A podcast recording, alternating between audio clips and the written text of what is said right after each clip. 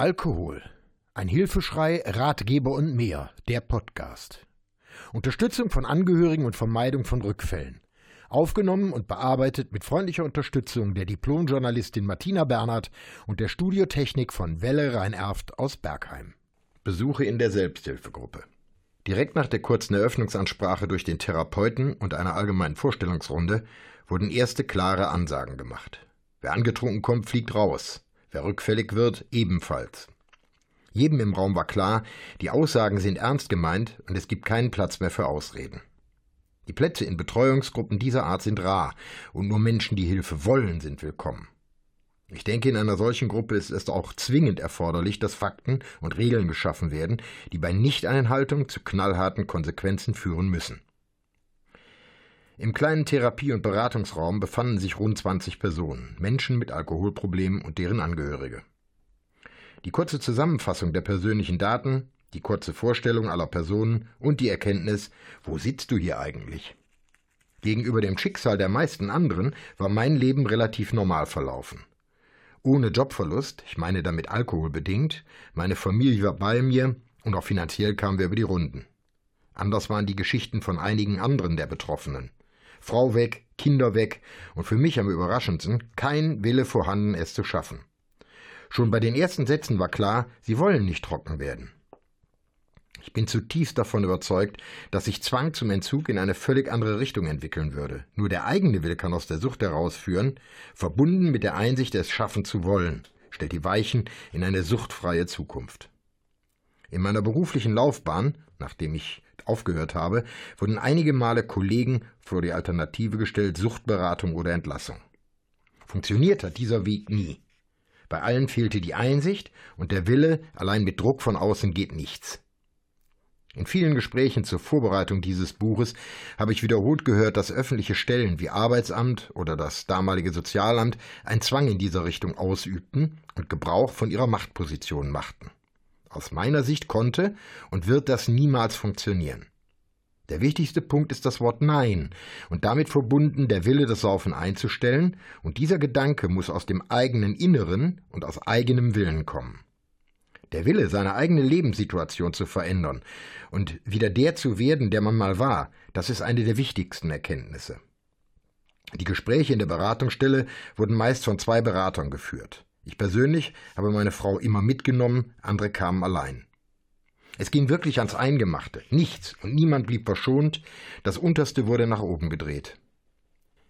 Gemeinsam mit anderen wurden die Anfänge, das Verhalten und die Suche nach dem Grund für die eigene Sucht vorgenommen. Dabei geht man sehr tief, um die Wurzel des Übels zu finden und zu analysieren, welche Ursachen zu diesem Trinkverhalten geführt haben können. Auch bei diesem Teil der Gespräche geht es an die Substanz von der Kindheit, den Lebensumständen der Jugend bis hin zu der Entscheidung, diese Gruppe zu besuchen und den Ausweg aus der Sucht zu wählen, alles kommt auf den Tisch. Dies ist im Übrigen nicht nur bei der Beratungsstelle so, die ich ausgewählt habe, sondern auch in den meisten Suchtkliniken wird dieses Verfahren praktiziert. Wichtig dabei ist auch, dass von anderen lernen. Dieses Prinzip zog sich über Wochen durch die Gesprächsrunde. In vielen Fällen erkannte man an den Schilderungen der anderen Teilnehmer sein eigenes Verhalten wieder. Ich will hier kein Urteil abgeben und weder Kritik noch Lob äußern, denn auch dazu fehlen mir Sachverstand und fachliches Wissen. Ich glaube aber, dass diese Art der Gruppengespräche ein wesentlicher Faktor bei der Bewältigung der eigenen Probleme ist und als Unterstützung sein muss. Ich empfand mich als Gleicher unter Gleichen, hatte weniger Hemmungen über meine Sucht zu sprechen und je mehr ich mit den anderen sprach, desto offener wurde ich. Wer mich kennt, der weiß, ich betrete ein Restaurant und das Erste, was ich der Kellnerin mitteile, ist, ich bin trockener Alkoholiker, lassen Sie uns dies bei der Speisenauswahl berücksichtigen. Diese Verfahrensweise hat sich zu 100 Prozent bewährt und mir selbst eine ganze Reihe von Diskussionen erspart. Von anderen Betroffenen werde ich oft kritisiert, mehr Zurückhaltung wird eingefordert. Ich bin für völligen, offenen Umgang mit meiner Suchterkrankung, denn ich will kein Risiko. Ich will mich nicht mehr gefährden. Man kann mir hundertmal erklären, wenn du nicht weißt, wo Alkohol drin ist, dann bist du auch nicht gefährdet. Das mag sein, aber ich will es nicht. Wer gibt mir die Sicherheit, dass es wirklich so ist? Wer garantiert mir, dass Rosinen im Christstollen, mit Rum konserviert, mich nicht rückfällig werden lassen? Ich kenne mein Suchtpotenzial zu Genüge. Alkohol, Tabletten und Zigaretten konnte ich nie in Maßen konsumieren. In jedem Fall steigerte ich meinen Verbrauch immer nach kürzester Zeit auf ein Maximum. Ich will es nicht und ich offenbare mich bei jedem Restaurantbesuch, aber auch sonst neu. Grundsätzlich bezieht die Suchtberatung und die Betreuung das soziale Umfeld mit ein. Wenn gewünscht, werden Verhaltensmöglichkeiten besprochen und einer der ganz wichtigen Punkte, was passiert, wenn ich rückfällig werde. Ich persönlich bekam in der Gruppe mehr Sicherheit über meine Probleme und vor allem über mein Verhalten zu sprechen. Dabei ist die völlige Offenheit gegenüber dem Therapeuten, Familie, aber auch den anderen Mitgliedern der Gruppe extrem wichtig. Übrigens ein weiterer wichtiger Punkt. Die Besuche der Gruppe sind kostenlos, umso wichtiger ist die bedingungslose Akzeptanz und das Einhalten der Regularien. Es ist so, dass alle Teilnehmer mehr oder weniger freiwillig in die Gruppe gekommen sind und somit ist die Hemmschwelle auch wesentlich geringer. Mit welcher Ernsthaftigkeit die Gespräche von den Einzelnen behandelt wurden, möchte und kann ich nicht bewerten. Tatsache ist, dass es einen regen Wechsel unter den Teilnehmern gab und wahrscheinlich auch noch gibt, denn die Beratungsstelle ist auch nach so vielen Jahren immer noch aktiv. Es gibt noch einen Punkt, der aus meiner Sicht einen wichtigen Aspekt zum Erfolg bildet, nämlich das Vertrauen. In jeder Lebensphase trifft man Menschen, mit denen kann man oder man kann nicht. Ich selbst habe diese Erfahrung häufig gemacht und mir eigentlich zur Regel gesetzt, wenn die Chemie nicht stimmt, besser gleich verweigern. Ich beziehe dies jetzt nicht auf den Alkoholentzug, sondern generell auf alle Facetten des Lebens. Menschen, mit denen ich nicht konnte, habe ich mich letztlich grundsätzlich verweigert. Dies ersparte allen Beteiligten Peinlichkeiten, eine Menge Zeit und man spart Energie, die man besser einsetzen kann. Man kennt dies oft auch von Psychiatern. Ich hatte vor langer Zeit den Eindruck, dass ich beruflich überfordert war, dachte an ein Burnout und besuchte eine neurologische Praxis und deren Facharzt für Psychiatrie.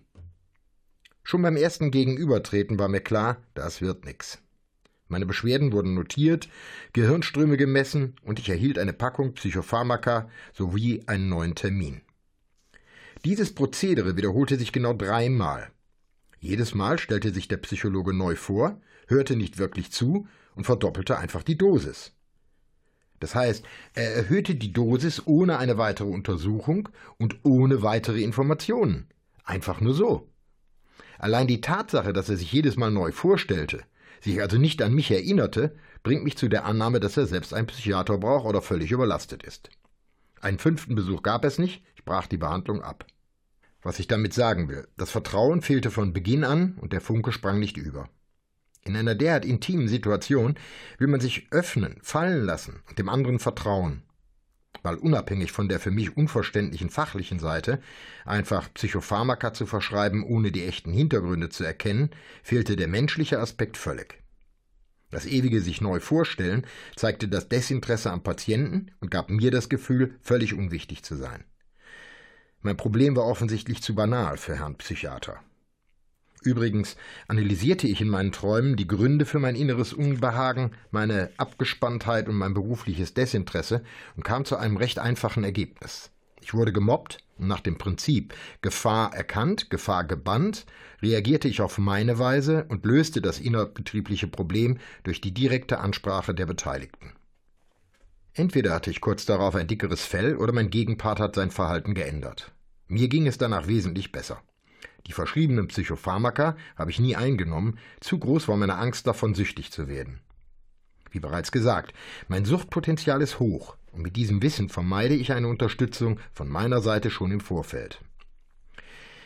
Dieser kleine Exkurs soll eigentlich sagen, kommt man mit dem Therapeuten nicht zurecht, eher in eine andere Gruppe geben, nach einer Alternative suchen keinesfalls abbrechen, sondern sich einfach darüber klar werden, dass eine erzwungene Akzeptanz wenig erfolgreich verlaufen wird. Wenn man kein Vertrauen aufbauen kann und vor allem dies schon zu Beginn merkt, einfach dem Gefühl folgen und eine andere Unterstützung suchen. Es gibt inzwischen zahllose Institutionen, die Hilfe anbieten, und auch dort gibt es unterschiedliche Psychologen. Vertrauen ist die Basis für das Gelingen. Nach dem sechsten Tag des Entzuges hatte ich zwar immer noch Schweißausbrüche und zitterte am ganzen Körper, aber es war inzwischen erträglicher geworden. Die Muskulatur schmerzte. Ich denke, das war eine Folge der schweren Krämpfe, die mein Körper zu verarbeiten hatte. Ich war schwach, verzehrte nicht sonderlich viel und meine Frau versorgte mich mit Kraftbrühen. Selbst nach den ersten beiden Tagen des Entzuges hatte ich das Gefühl, mich regelmäßig erbrechen zu müssen. Die Angst, dass diese Nebenwirkung erneut auftritt, verhinderte das Essen. Kopfgesteuert, denn ich hatte Angst. Ab dem fünften Tag verbrachten wir viel Zeit mit Spaziergängen, die frische Luft tat mir einfach gut. Zunächst kurze Wege, dann länger und letztlich ausgedehnte Spaziergänge in freier Natur. Dazu viele Gespräche mit meiner Frau und meinem Sohn. Dem hatte ich erst kurz vor dem Beginn meines Entzuges die Wahrheit über meinen wirklichen Zustand erklärt. Es war ein emotionales Gespräch, vor dem ich immer Angst gehabt habe, aber es dauerte nur ganz wenige Minuten. Der damals 16-Jährige nahm mich in den Arm und sagte, du schaffst das. Ich bin meinem Sohn heute noch dankbar für seine Reaktion. Überhaupt denke ich, dass diese beiden Stützen, mein Sohn und meine Frau, die Garanten für das Gelingen bildeten. Ich war und ich bin mir auch darüber im Klaren, dass eine Rückkehr zu meinem Sucht- und Trinkverhalten das Ende von Ehe, Familie und letztlich meinem Leben gewesen wäre. Ich habe immer alles im Extrem gemacht, geraucht, gearbeitet, gelebt und auch gesoffen. Einschränken, langsam, dosieren, kontrollieren, das konnte ich alles nie.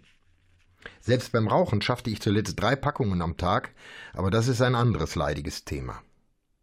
Wichtig für mich war die Erkenntnis, hätte ich weiter gesoffen, mir wäre es ergangen wie einem ehemaligen Arbeitskollegen von Hertie. Er war hochintelligent, hatte einen tollen Job als Einkäufer und eine intakte Familie. Ingo war beruflich erfolgreich, viel auf Reisen und quasi dauerbesoffen. Ich will hier nicht die Lebensgeschichte beschreiben, geendet hat das Ganze in einer geschlossenen Psychiatrie in Hamburg. Das geistige Niveau lag letztlich bei einem Fünfjährigen, die Ehe war zerstört und die Familie war verarmt. Die Familie leidet noch heute an den Folgen seiner Sauferei. So oder ähnlich hätte sich mein Leben entwickelt, hätten wir nicht die Reißleine gezogen, dessen war ich mir ganz sicher. Nach einer Woche des kalten Entzuges normalisierte sich mein gesundheitliches Leben wieder, ich bekam Appetit, wurde zunehmend ruhiger. Freunde kamen, besuchten mich und wir redeten über die Vergangenheit. Wir sprachen über mein Trinkverhalten, analysierten meine Auftritte auf Feiern, aber wir redeten auch über die Zukunft. Am letzten Sauftag hatte ich mich geoutet. Sie hatten immer wieder nach meinem Zustand gefragt, aber meine Frau ließ sie nicht zu mir. Im Nachhinein wäre mir das auch peinlich gewesen, zu erbärmlich war mein Zustand. Außerdem hätte ich wohl kaum die Möglichkeit gehabt, mich zu artikulieren. Während der ersten Gespräche mit Freunden erlebte ich eine Welle von Verständnis und Hilfsbereitschaft. Grundsätzlich waren alle überrascht, dass ich abhängig war. Keiner wollte etwas gemerkt haben, aber Tag für Tag kamen neue Mosaiksteinchen hinzu und wir alle merkten, wie auffällig mein Verhalten doch gewesen war. Jeder konnte im Grunde genommen etwas dazu beitragen. Mal war es mein Wunsch auf ein schnelles Bierchen, dann war ich an einem Nachmittag in drei unterschiedlichen Familien zu Besuch und trank jeweils zwei Flaschen Bier. Dann musste es noch ein Absacker sein, und letztlich war ich immer sauer, wenn eine Feier zu schnell endete und ich nach Hause gebeten wurde, weil ich nicht von selbst gehen wollte. Wir sprachen offen über mein Verhalten, meine Krankheit und meinen Wunsch trocken zu bleiben. Von allen Seiten kam Unterstützung und Akzeptanz. Meine größte Sorge war aber eine völlig andere. Jeder Mensch hat Feinde, Menschen, die man nicht mag, aber mit denen man sich trotzdem umgeben muss. Beruflich oder privat spielt da überhaupt keine Rolle.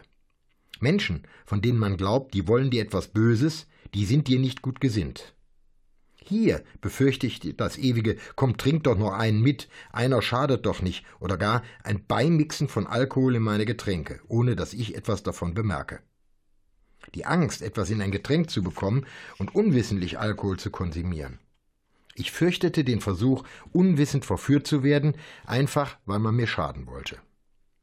Hier aber erlebte ich eine unglaubliche Überraschung, die ich am Beispiel eines Ehepaares aus unserem Bekanntenkreis deutlich machen möchte.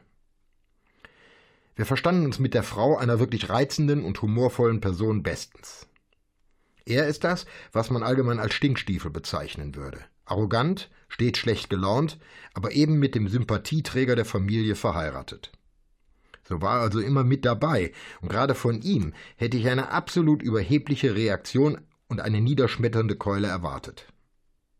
In Gesprächen ließ er nichts aus, um Menschen vorzuführen und zu dokumentieren, was er für ein Prachtkerl ist. Seine Reaktion beim ersten Treffen nach dem Entzug war für mich sehr speziell. Er hatte von meinem Entzug gehört und er ging direkt in eine ganz besondere Offensive. Er lobte meinen Entschluss, meine Willenskraft und die Stärke, den Entzug durchzuziehen. Er selbst, starker Raucher, habe diese Kraft nicht und er bewundere mich. Ich schäme mich heute für die Gedanken, die ich ihm unterstellte und für das, was ich vermutete. Wir sind auch heute keine Freunde, aber auch ihm bin ich dankbar für seine Worte. Einen weiteren positiven Aspekt erlebten wir Karneval. Dieses rheinische Fest war und ist für mich ein Highlight im Laufe eines jeden Jahres. Seit vielen Jahren besuchte ich in einer Männergruppe die Veranstaltung des Westdeutschen Rundfunks zur Weiberfastnacht.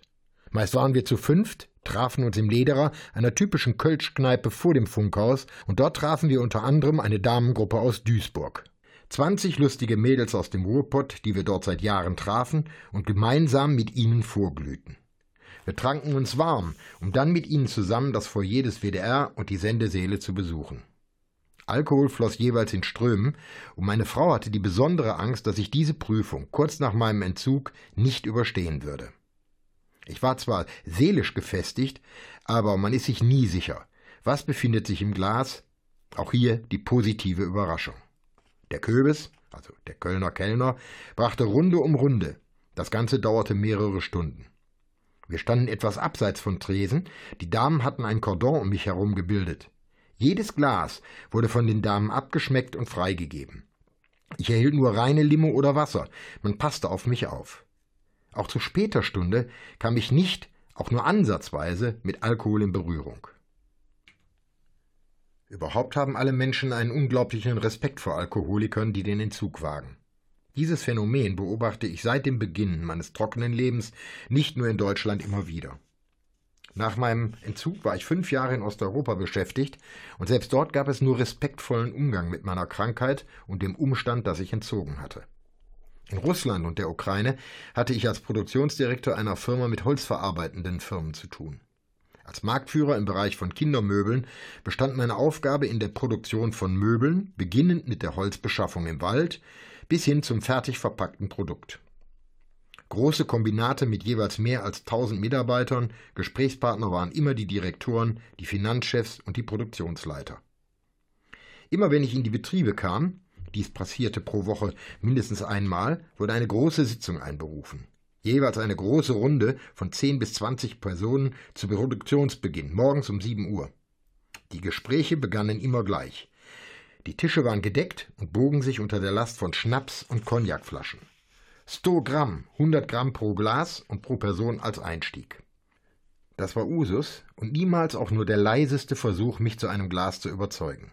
Im Gegenteil, die Plätze blieben neben mir frei wegen der Geruchsbelästigung und für mich stand reichlich Mineralwasser und Limo bereit. Ich denke, dass diese osteuropäischen Länder die höchste Dichte an Alkoholgefährdeten oder Kranken haben. In der Ukraine lebte ich in einem sehr kleinen Dorf und dort waren die Männer fast ständig betrunken. Ich habe in dieser Zeit eine besondere Hochachtung vor Frauen gewonnen. Sie bestimmten das Leben, versorgten die Familien, arbeiteten im Garten und ertrugen den Suff ihrer Männer. Ohne die Kraft und Stärke der osteuropäischen Frauen wären die meisten Länder vor die Hunde gegangen. Mangels Einkaufsquellen und weil Alkohol relativ teuer war, verwendete man chemischen Alkohol und filterte die Giftstoffe über Brot heraus. Man nahm ein Laib Brot, ließ den Methylalkohol hindurchlaufen. Eine andere Methode bestand im Filtern durch Quarzsand. Wie gesundheitsschädlich diese Verfahren sind und wie krank viele der Bewohner waren, muss ich hier nicht beschreiben. Am Rande erwähnt. Während dieser Zeit hatte ich einen sehr intensiven Kontakt zu dem damaligen Ministerpräsident der Ukraine, Leonid Kutschma. Mit seiner Hilfe wollten wir einen Produktionsbetrieb übernehmen. Einige Gespräche waren notwendig. Immer, und ich betone immer, standen bereits zu Beginn der Gespräche die Alkoholflaschen auf dem Tisch. Die Teilnehmerzahl und der Alkoholpegel waren stetig hoch. Es gehörte einfach dazu, auch in den höchsten Regierungskreisen. Meine Aufenthalte in Polen, Ungarn und Rumänien zeigten andere Ergebnisse, obwohl auch dort viel getrunken wurde. Ein erheblicher Unterschied ist die Tatsache, dass meist erst nach Produktionsende, also am Nachmittag, getrunken wurde. Ich besuchte die Gruppe der Caritas weiter, immer in Begleitung meiner Frau, sie gab uns Kraft und bestätigte unseren Weg. Über ein Jahr lang gingen wir regelmäßig zu den Treffen. Weiterhin wechselten die Teilnehmer, ein Spiegelbild der allgemeinen Rückfallrate. Nach einer Schätzung liegt der Erfolg bei 20 bis 30 Prozent völliger Abstinenz. Hinzugerechnet werden müssen die Betroffenen, die in den Folgejahren nach mehrfachem Rückfall abstinent wurden. Generell gilt Alkoholsucht als schwer therapierbar. Auch wenn wir hier gegen Ende nicht viel Neues erfuhren, wir blieben dabei. Zum einen hatte ich Angst vor einem Rückfall ohne die stärkende Gruppe, zum anderen bildete ich mir ein, anderen Alkoholikern eine Unterstützung bieten zu können. Diesen Irrglauben bereinigten die Therapeuten. Aus ihrer Sicht verstärkte meine Anwesenheit als bereits trockener Alkoholiker die Unsicherheit der anderen. Er ist stark, so stark sind wir nicht, das war der Grundgedanke, der dahinter stand. Meine Stärke stärkte gleichzeitig die Komplexe der Betroffenen. Eine perfide Welt. Im Übrigen nahmen wir dann aber auch Platz und Zeit in Anspruch, den man besser nutzen konnte. Zu hoch ist die Zahl der Alkoholkranken in Deutschland und noch immer gibt es nicht genügend Therapieplätze. Wir verließen nach einem Jahr die Gruppe, gefestigt mit dem Vorsatz, garantiert nie mehr einen Tropfen Alkohol. Ich äußerte diesen Vorsatz im Abschlussgespräch und bekam einen deftigen Anschiss. Es ist schön, wenn man keinen Tropfen mehr trinkt und trinken will, aber diese Garantie abzugeben nach einer derartigen Vorgeschichte sollte man nicht tun. Ähnlich wie beim Psychologen, den man benötigt, wenn man den Idiotentest zum Führerschein machen muss, lautet der Kernsatz Ich werde mich bemühen, nie wieder zu schnell zu fahren oder zu trinken. Dieses garantiert stellt wieder einen Druck her, der sich wiederum kontraproduktiv auswirken kann. Also, ich werde bemüht sein, nie wieder zu trinken, mit diesen Worten verabschiedete ich mich aus der Gruppe, die ich zwar noch einmal besuchte, allerdings nur, um mich noch einmal nach zwei Jahren bei den Therapeuten zu bedanken. Ihnen zu zeigen, ja, ich bin immer noch auf dem richtigen Weg. Man signalisierte mir aber auch klar und deutlich. Die Plätze hier sind weiterhin begrenzt und ein trockener Alkoholiker sollte darauf verzichten, sich hier zu produzieren. Neid entsteht. Warum er und nicht ich? Und die Selbstdarstellung kommt manchmal unwillkürlich arrogant rüber. Die Therapeuten der Gruppe jedenfalls baten alle Trockenen, auf weitere Besuche zu verzichten. Jetzt, nach vielen Jahren der Trockenheit, kann ich dies nachvollziehen und habe dies auch akzeptiert. Dies betrifft aber ausschließlich die Gruppensitzungen. Persönliche Gespräche wurden gerne geführt, um weitere Indikatoren für die Gruppenarbeit zu finden. Ihre Ratschläge, Ihre Verhaltensregeln und Ihre Gespräche waren, neben den Mühen meiner Frau und meinem eigenen Willen, die Garanten für meinen Erfolg. Diesen und weitere Podcasts gibt's auch rund um die Uhr in der Mediathek von NR Vision. Wir hören und sehen uns auf www.nrvision.de.